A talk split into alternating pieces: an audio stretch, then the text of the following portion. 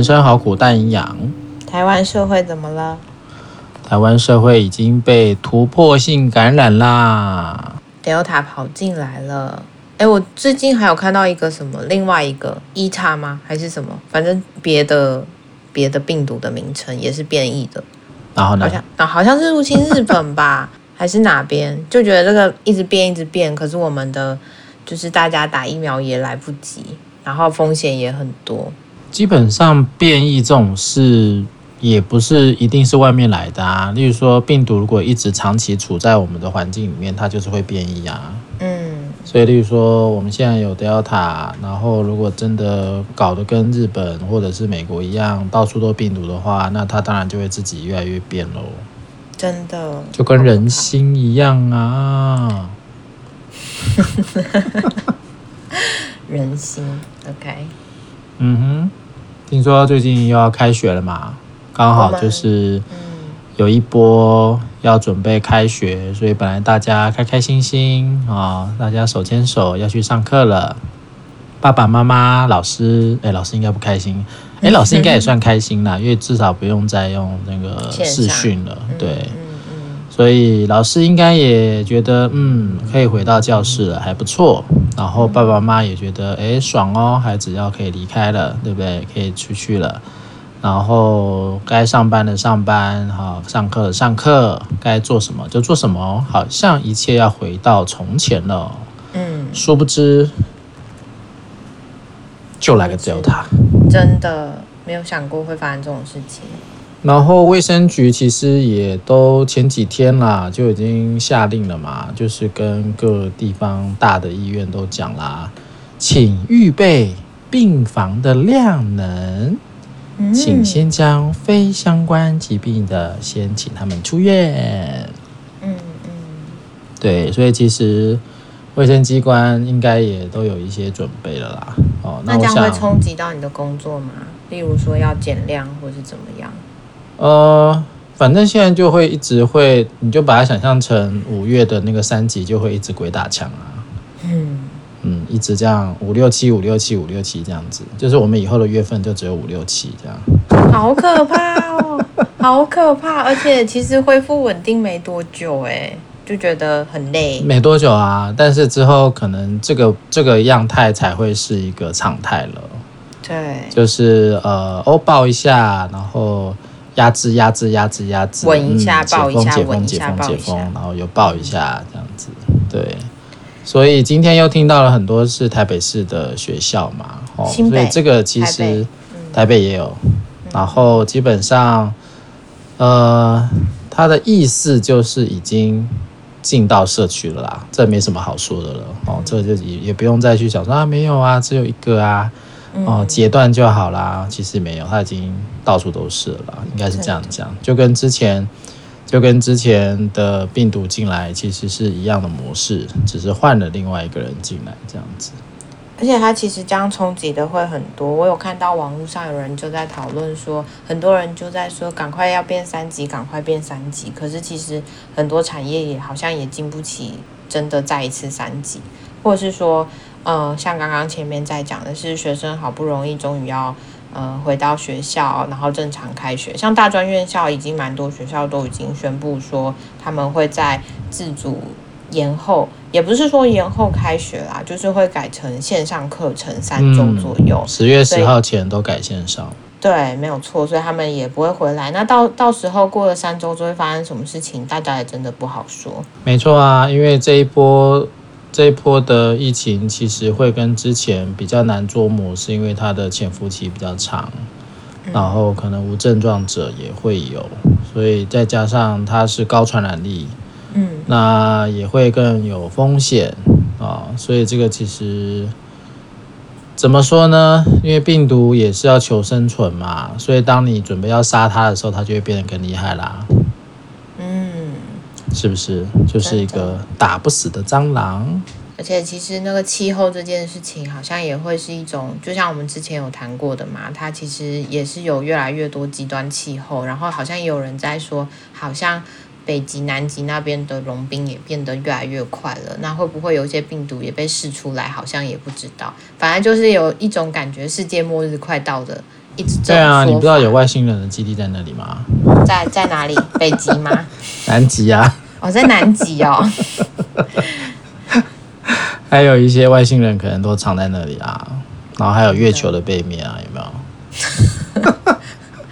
你没有听过这些故事哦？这种说法真的是就是流传已久，以前都可以当做是玩笑。哎，你知道为什么会在月球背面吗？因为月球的背面你永远从地球上是看不到的啊，所以就会想象它背面有很多。所以外星人基地都在月球背面，你不知道吗？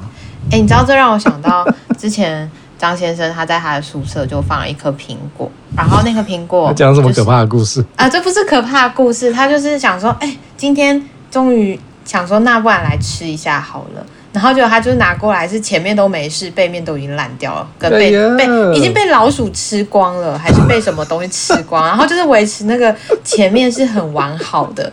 你刚才讲那个月球背面，就让我想到那颗苹果。这应该是我不知道，应该是生活的卫生习惯吧。那时候他们是那时候是大一住宿舍吧，然后我们宿舍本来就有很多有的没的生物。我还记得那时候我们宿舍还有很多蜈蚣啊，然后哦蚯蚓啊。你们是绿色大学啊？真的，洗澡的时候你都觉得超恶心的，都只能用热水烫它。烫谁？蜈蚣啊？对啊，你要抓去泡酒啊？太，太可怕了，不敢碰，好不好？抓起来泡酒泡一泡喝下去你就百毒不侵了，你没有听过？哎，辅大都没有这种问题吗？就是虫啊，有的没的。没有哎、欸，哦、我们只有香香的女生而已。啊，我的大学就是跟很多的生物在一起，我还被蜜蜂追到跌倒过。那你怎么没有念生物系？我我不喜欢这些都生物虫啊，什么都不喜欢。哎、欸，所以真的，你的高中还蛮重要的，对不对？怎么说？会去什么地方，好像就是命中注定啊。啊，对吗？我不知道哎，去去绿色大学有这些跟其他生物共融的经验，对你的人生有什么帮助吗？你回想起来，我大四的时候要毕业的时候，虽然知道自己要念研究所，可是还是有种很舍不得的感觉，就会觉得真的，嗯，好像。你很少有机会看到这么多树，很少有机会看到这么多 生物。我们那边还有穿山甲，然后还有就是有的没的。哇 Wow 对，然后你就会突然，也是啊，因为你们就在山里嘛。对，然后你就会突然觉得说，哎、你也在这个大学念了一个跟别人不一样的大学，真的是蛮不一样。就是大家说，哎、欸，要去 pub，要去 club，我都没有，我只能在学校，而且我们晚上都是很盛行。很盛行运动哎、欸，我们晚上都在运动，不是打篮球、啊哦、打排球、打羽毛球，就是都一直在运动。哇哦，健康哎、欸！真的一个一个学校氛围很不一样。但我我刚才就是讲到这里，我就在想说，哎，那现在的大学生他们的生活也很不一样，就他们可能没有办法。就像现在大一进来，这个大学生活跟他们想象应该也会很不一样，没有办法聚在一起，有个迎新啊，不是以前都会有迎新宿营嘛？对。然后甚至茶会这件事情也不一定办得成，就是我觉得那个准备其实是很不一样的。诶，当初有茶会，你好像比较能够去预备自己说，哦，我要换一个阶段了，然后我可能要准备些什么，然后。或者是说有一个迎新宿营会帮助一个班级很快速的融合在一起，或是变得更熟。然后当然现在好像很多宿营都取消了，但这个好像就是上一上一代的人做的事了，你不觉得吗？你是说，哎、欸，可是这到现在都还像是一个传统、欸，哎，就是你进来就一定会有个宿营。嗯、对我我的意思说，如果以接下来的所谓的后疫情的一个时代的话，这些就是上古时代的事啦。真的，所以在过没多久以后，人家就是说，哎、啊，宿营是什么东西啊？那是什么？跟树有什么关系吗？迎新为什么要到树林里？哎，这听起来好悲伤哦，就觉得很多东西真的一直在改变。可能对你来说也是吧，因为你即将要三字头啦，那是你十几岁的事哎、欸。你人生的一半呢、欸？嗯，十八岁啊，还没有到一半啦，好吗？一半就感觉我已经 三十几了，很快啊，真的是。而且而且那天有一个，呃，那天我有接受一个采访啊，就采访疫情这个事情。他是一个呃大四的医学生，嗯，那我就问问了他，闲聊的时候有问了他一下，就是哎，现在要这个要改线上啦，对他们来说感受怎么样？就是现在的大学生，嗯，那其实对他们来讲，我觉得，我觉得也也就也就蛮像你之前讲的是，其实线上不见得是坏事。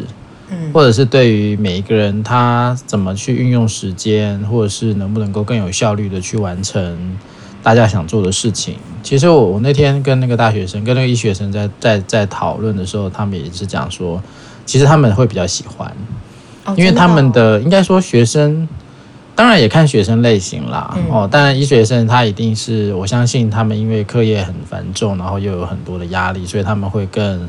专注在如何分配他们的读书时间，嗯、对相关的规划。所以他就说啊，有一些老师啊，啊，他可能是医院的医生来兼课，但是他可能不会上课，嗯、所以他们可能在家里上网就线上课的时候，他们就可以利用时间做别的事情。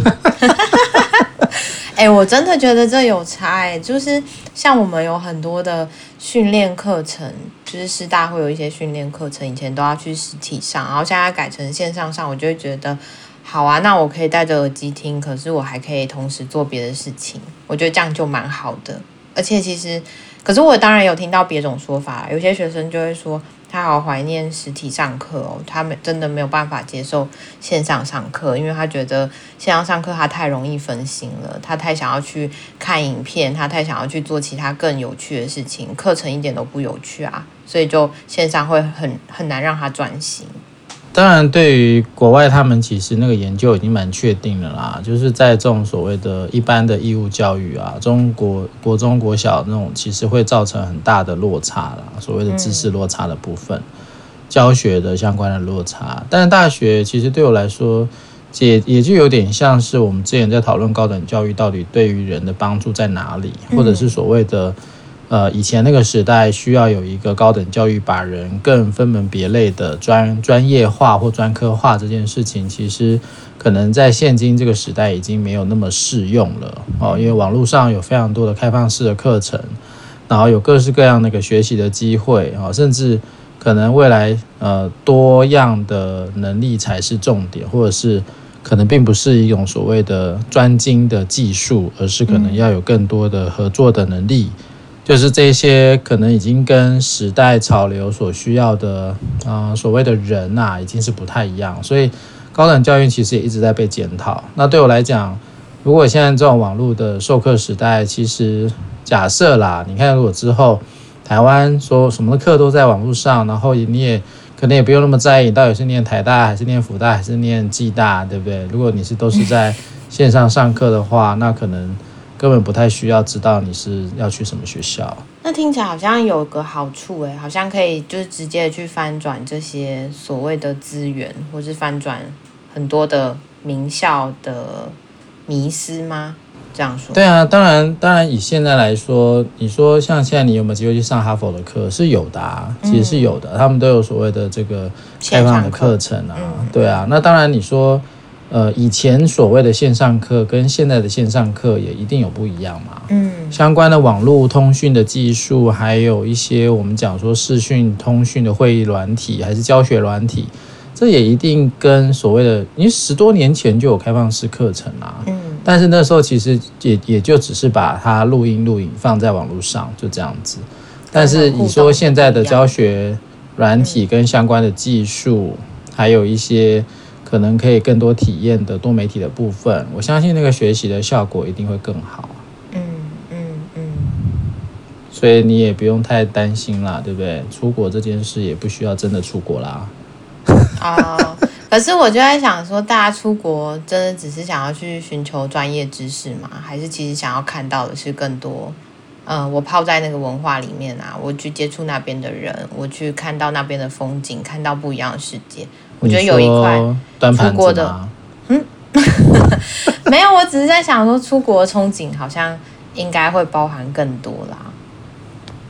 当然啊，当然啊，当然，我当然你说文化还是语言还是认识这个不同的种族，这个是一定的啊。嗯，对，但是网络化这件事，其实对于很多如果他的目标跟目的是学习或者是吸收各种知识的话，那也真的不太需要去跑那么远了啦。说实在，好像也可以有一些就是经济上面的打破，就是不再只是说你们家一定要存够多的钱才可以把你送出国。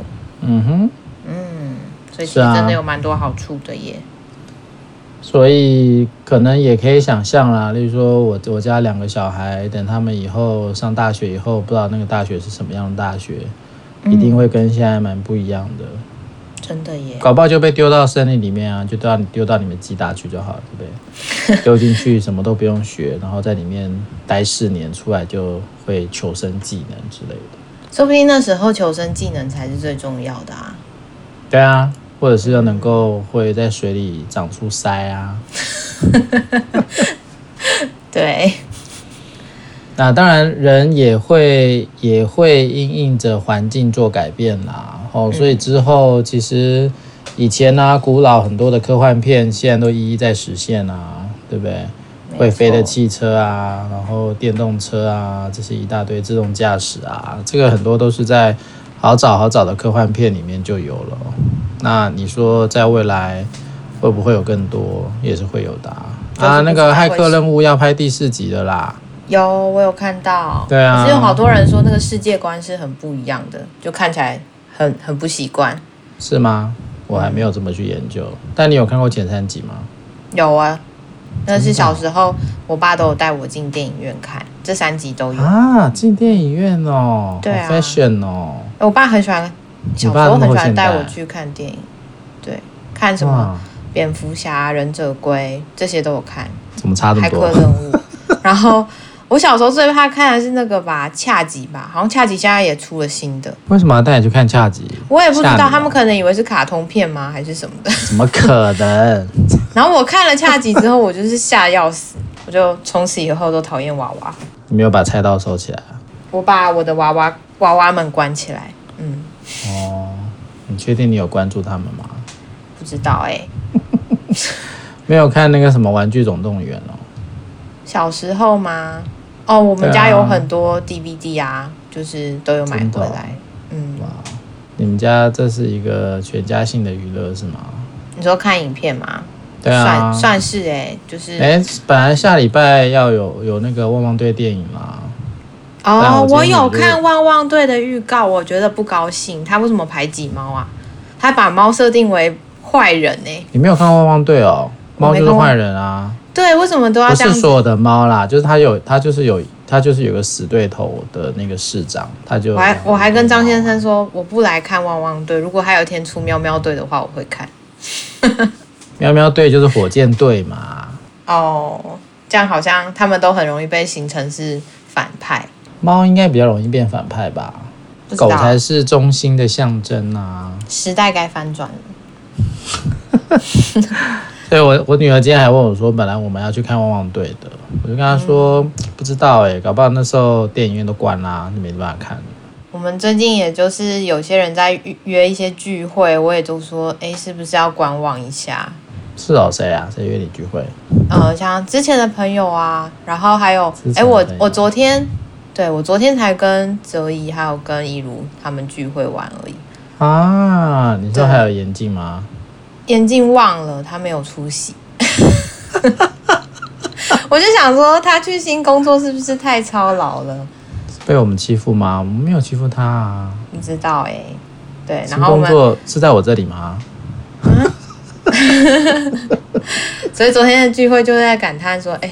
其实一直很犹豫要不要出去，因为那个 Delta 就有点紧张，可是大家都没有提，我就怕提了又扫兴。哦，对，但我们也很久没有聚在一起了。真的，大家有变不一样吗？哦，我觉得大家都变得蛮不一样的。真的，说说看啊。就是呃，人生的阶段，一个是人生的阶段很不一样，然后对工作这件事情。没有讲到年纪啦，就是在讲说呃工作上的转换啊，或者说现在生活的转换。譬如说，怡如就有分享，他开始上一些线上的瑜伽课程，然后他觉得那样真的也蛮有趣的，也蛮对他蛮蛮有帮助的。然后哲一就在分享说他的工作也有一些转换，从原本的地方换到市府那边去，所以其实大家的阶段都一直在。哦都一直在转换，然后我们就在说，哎，我们离实习已经五年了耶，很久。然后就就那时候也在讲说，哎，那那时候马街开缺的时候，怎么没有想要去投这样子？嗯嗯，就是有讨论了一些关于过去的事情跟现在的事情。哦，什么事？好好奇哦。嗯，也没有啊，有有讲到你啊，他们就说，哎呀，好久没有看到你啊。这一说好久没有联络你啊，哼，他说有事的时候才会联络我，然后一如就说他好像最近有跟你联络。啊，前阵子，对，所以就是我们年纪比较相仿啦，哎，我们应该是一模一样年纪的，是哦，哎，是吗？好像是，是吧？我们同年啊，嗯，怎么了？看不出来吗？看不出来，你比较老一点，我沧桑啊，你没有感觉吗？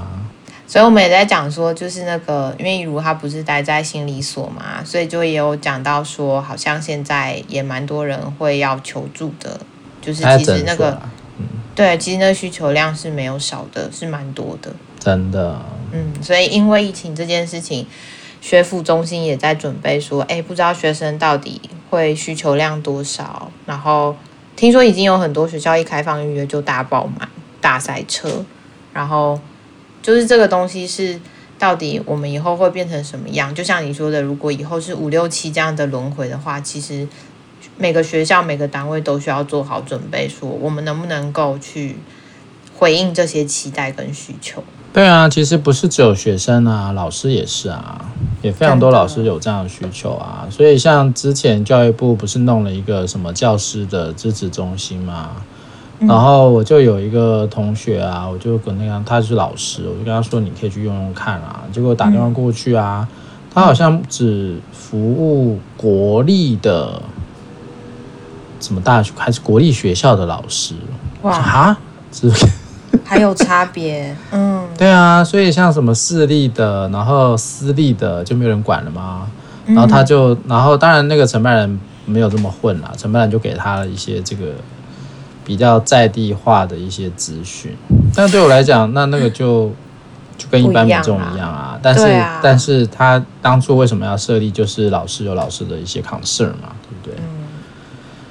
对啊。总之，我觉得，我觉得希望，嗯，其实前几个礼拜也有立委又在看这个学校辅导人力不足这件事了。那我们的秘书长也有去跟他们参加记者会。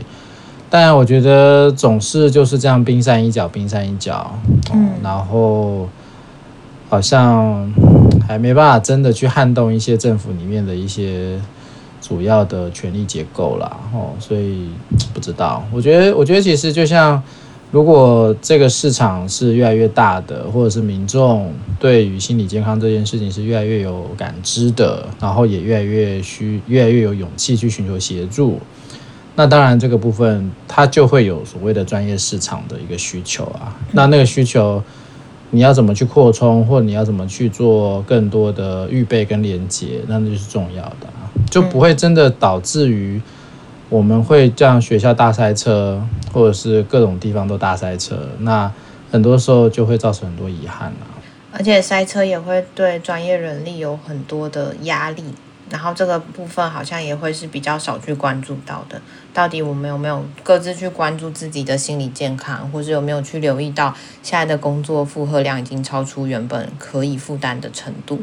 我觉得这些东西都是很需要被看见的。其实不管是心理师还是其他职业都是，就像你刚才在说的，呃，老师这个职业，我觉得他们要面临的变动也很多。就是过去的教学方式在现在是不实用、不管用的，或他们可能会需要很多变动跟调整。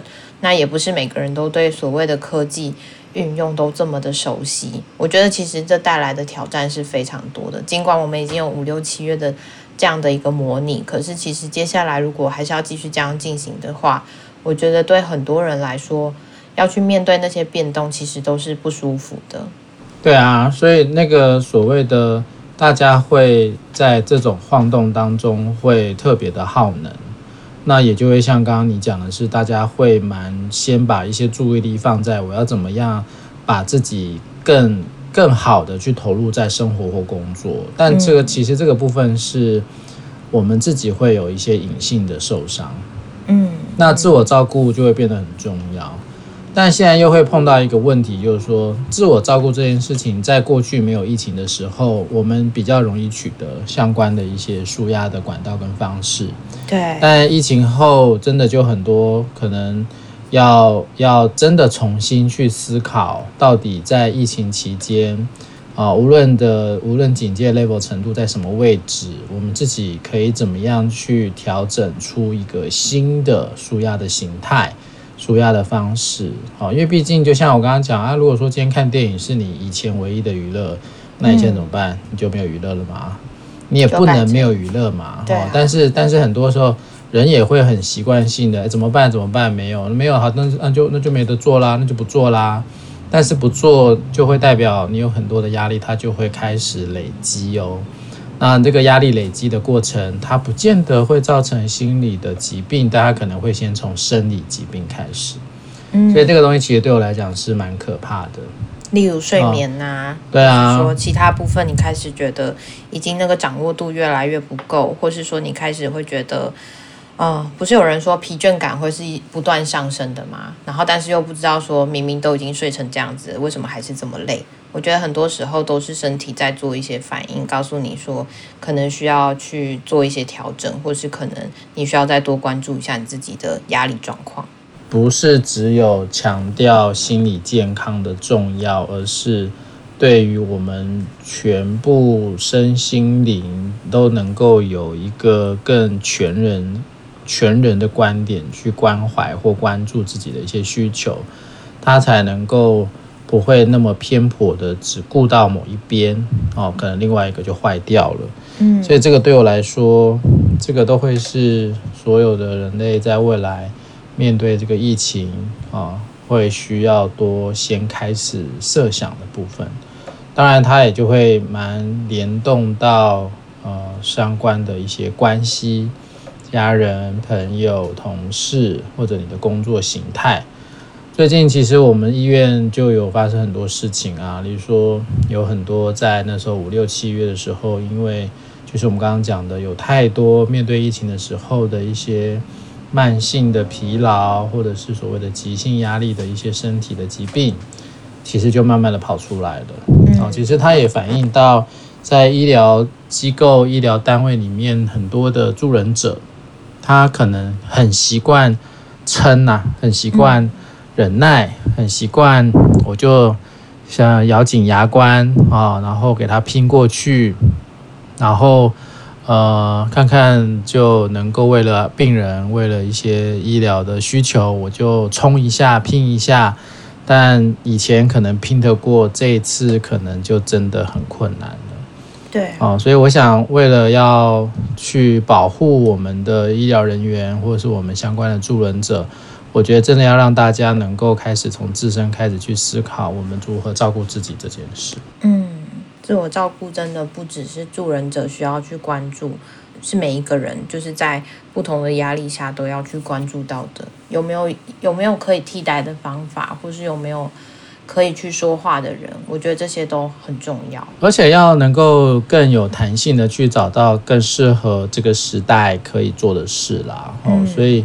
所以对我来说，像之前不是因为那个奥运冠军打毛线吗？所以大家对于打毛线这件事开始关注起来了。那那个对我来 说，也有非常多类似的活动，它是可以帮忙我们更透过正念的概念去停留在某一个当下，然后让自己能够透过这个专注去取得一个身心的放松。我觉得那是很重要的一环。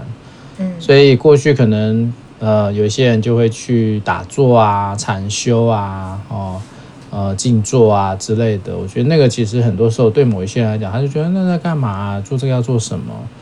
哦，但是我想未来的这个更混乱的时代，会更需要类似的能力啊，可以能够独处，可以能够好好的掌握自我的内在状态，我觉得是很重要的，甚至大人小孩都需要啦。对，这比较让我在想到的是说，小孩可能不见得这么能够去表达他们自己的。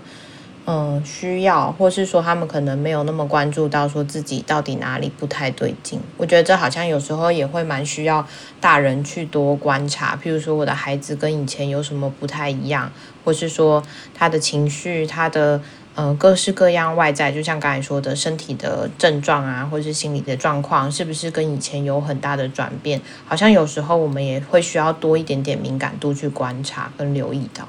这个其实有些时候在现代社会会越来越困难哦，因为大家都太多事情，太忙了。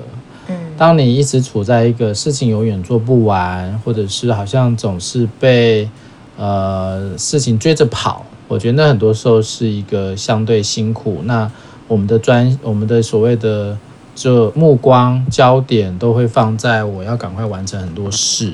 那说实在的，自我照顾或看回自己的需求。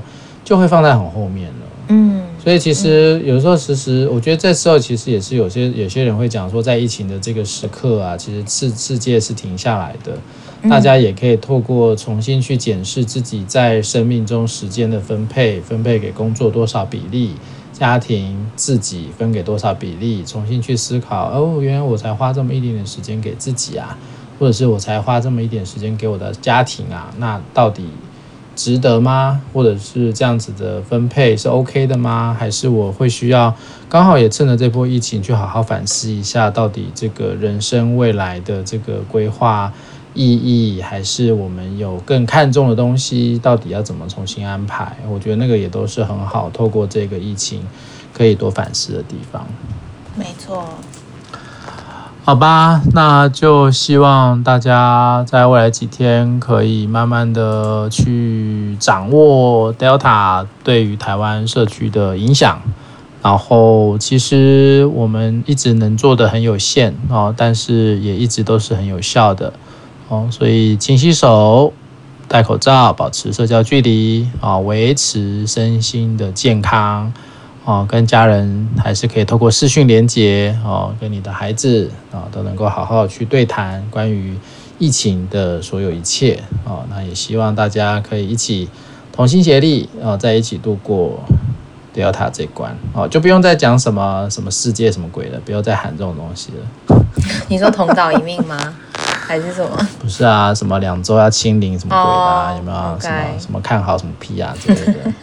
对，就就随便啦，就这种，你看这次都没人喊啦，啊，有没有？很久都没人喊了嘛，安安静静喊什么喊呢？对不对？我我我们就要承认，它就是未来的常态了，这就是会反复出现，就像你呃什么初一十五要拜拜是一样的意思哦，以后就是初一十五打疫苗之类的。哇哦，那太频繁了。就加强剂二号、三号、四号、五号、六号啊，对不对？嗯、看你要几号就几号啊。希望我们都会越来越好。好的，祝福大家一切平安，拜拜。